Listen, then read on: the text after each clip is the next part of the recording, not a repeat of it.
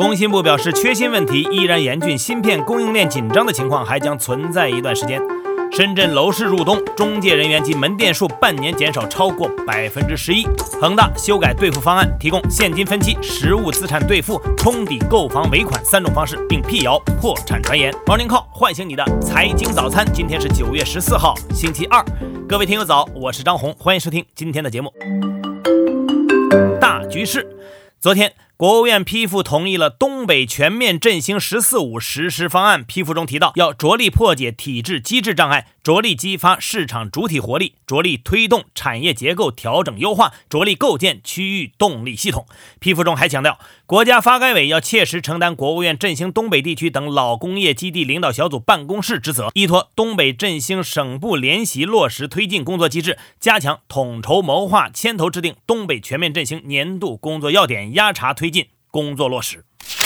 昨天。国新办举办了一个名为“推进制造强国、网络强国建设，助力全面建成小康社会”的发布会，工信部部长肖亚庆出席，且专门谈到了新能源车的发展方向。他表示，新能源汽车确实是全球汽车领域发展的非常重要的方向，也是我国汽车发展的战略选择。新能源汽车发展如今有技术突破、产品突破和市场突破三个突破，相比整体汽车销售，新能源汽车在逆势而上。不过，肖亚庆表示，目前的问题在于现在新能源汽车企企业数量太大，处于小而散的状况，所以要鼓励企业兼并重组，做大做强，进一步提高产业集中度。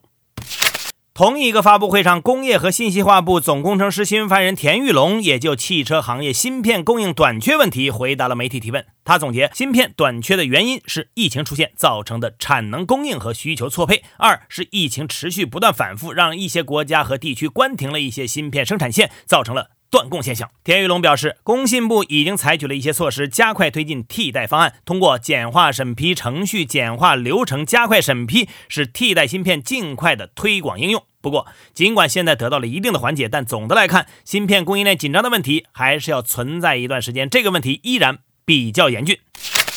三孩的福利政策开始陆续出台了。昨天，广东省卫健委发布通知，在新修改的《广东省人口与计划生育条例》《生育登记管理办法》等各项法规政策修改和实施前的过渡期间，对三孩生育登记业务和生育假期执行方案进行明确。其中，除了产假之外，符合法律法规规定生育子女的夫妻，女方可以享受八十天的奖励假，男方享受十五天的陪产假。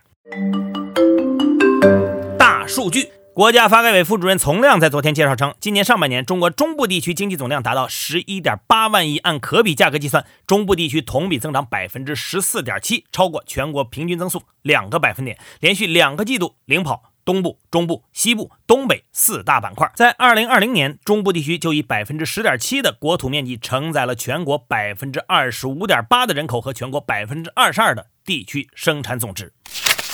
深圳的楼市入冬也引发了中介人数的锐减。据深圳市房地产中介协会发布的报告，截至今年六月三十号，深圳市实名登记的星级从业人员数量为四万五千四百五十八人，比去年同期减少了百分之十一点八。而通过对深圳市四千一百六十一间中介门店的摸底调查发现，今年上半年有一百零四间门店已经关闭，也已经办理了工商注销计划或已经关停的门店占比达到了百分之十一点一。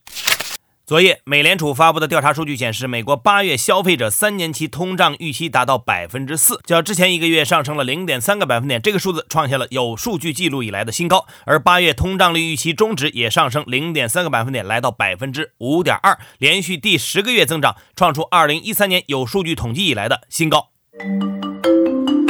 大公司。继续来说说恒大的流动性危机。由于涉众甚广，部分没能获得兑付的投资者也采取了线下行动，不少人跑到了总部所在地深圳卓越后海中心，围住了恒大财富执行董事兼总经理杜亮进行对话。杜亮呢，在现场承认，他确实在五月三十一号提前赎回了恒大财富理财产品，理由是家里有急事儿。而对于许家印的妻子丁玉梅在七月提前兑付了两千三百万的疑问，杜亮解释说，丁玉梅在兑付四天后又进。行了复投，额度为两千万。另外呢，在许家印公布了最初版的兑付方案后，投资者们表达了强烈的不满。昨天凌晨，杜亮重新宣读新一版兑付方案。这一次，恒大财富安排了三种兑付方式供投资者选择：一种是现金分期兑付方式，到期当月最后一个工作日兑付本息金额的百分之十，之后每三个月兑付百分之十。另一种则是实物资产兑付方式，恒大打算把所有已取证未售的住宅、公寓和商铺等资产拿出来用于兑付的实物资产，包括恒大任何一个城市的住宅、公寓、商铺，甚至车位等产品都拿出来打上折扣后进行兑换。最后一种方式则是以理财额度冲抵购房尾款。恒大集团也在昨天夜里发布声明，声明里说，网络上近日出现的有关恒大破产重组的言论完全失实。公司目前确实遇到了前所未有的困难，但公司坚决履行企业主体责任，全力以赴复工复产、保交楼，想尽一切办法恢复正常经营，全力保障客户的合法权益。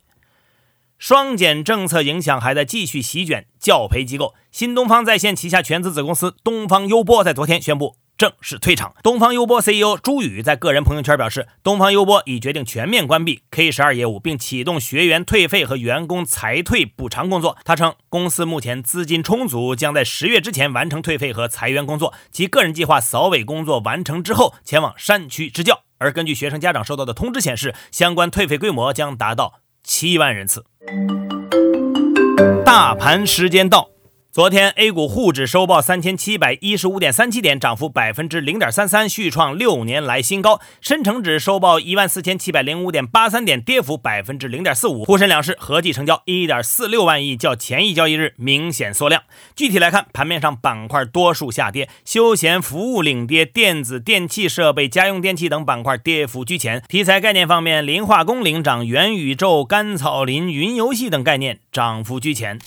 隔夜美股涨跌不一，道指涨百分之零点七六，报收于三万四千八百六十九点六三点；纳指跌百分之零点零七，报收于一万五千一百零五点五八点；标普外指数涨百分之零点二三。热门中概股大多走低，洋葱集团跌百分之十七点六七，达达集团跌百分之十七点四五，涂鸦智能跌百分之十四点二零，三六零数科跌百分之十点一五，树海股份涨百分之十七点四八。大家说，制度性开放为什么这么重要？清华大学公共管理学院院长江晓娟说：“制度性开放是中国对外开放进入新阶段的重要标志。它的重要性，一方面在于贸易体制的稳定性和可预期，有利于贸易和投资的长期稳定发展；另一方面是让市场机制在对外开放中更多发挥配置资源的基础性作用，使开放继续发挥推动改革的重要作用。”他指出。我们已经明确，对内要建设高标准的市场体系，对外要构建与国际先进规则相衔接的开放体系。所以，制度性开放就成为现在必然而紧迫的任务。经济放缓，财政能有效发力吗？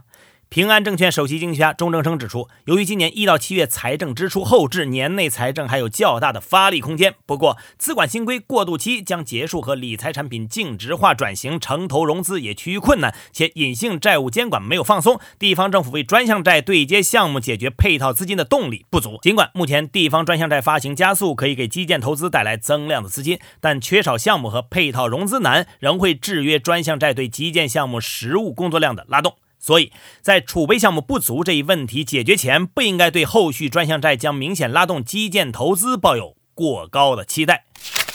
宽信用何时能落地？东吴证券首席经济学家任泽平分析。政策积极释放宽信用预期，但宽信用未见效果，主要是因为宽货币实质实体经济融资需求不振、银行风险偏好下降等。他指出，宽信用这三个条件缺一不可：一是宽货币提供资金供给；二是实体的融资需求提升；三是银行放贷能力和意愿。未来宽信用还是需要依靠基建和实体经济信贷发力。今年底到明年初，地方债放量发行、托底涉融，或将在明年第一季度形成实物工作量。有望带动宽信用落地。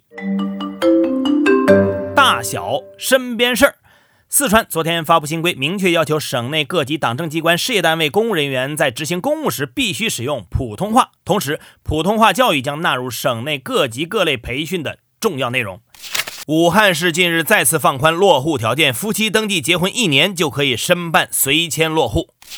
据中国演出协会消息，由该协会建设运营的全国演出票务信息采集与服务平台启动后，多家票务系统的票务管理和销售数据将陆续按照规范要求与该平台实现对接，初步实现跨系统演出票务信息实时采集与统计。昨天，灯塔专业版已经作为全网首个第三方数据分析平台完成接入。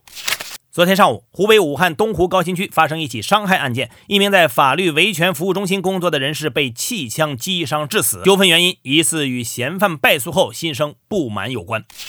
朝中社十三号消息，朝鲜国防科学院在十一号和十二号成功进行了新开发的远程巡航导弹试射。据报道，试射导弹共飞行七千五百八十秒，精确打击了设定在一千五百公里界限的目标。据路透社消息，阿富汗原副总统萨利赫兄长近日遭塔利班处决。作战装备、人数均不及塔利班，却缺乏西方军事支持的全国抵抗阵线开始不敌塔利班强势的攻势，只剩下最后的根据地。好，以上就是今天节目的全部内容。节目片尾曲由摩登天空、达文西乐队和福禄寿提供。各位安心上班，好好挣钱吧，谁家里没个急事儿呢？Morning Call 明天依然准时上线，唤醒你的财经早餐。泪水擦过我的脸，你飞奔而来，触摸我指尖。这个冬天，使命在召唤，时间停止，期待的双眼，回头的瞬间，为什么感觉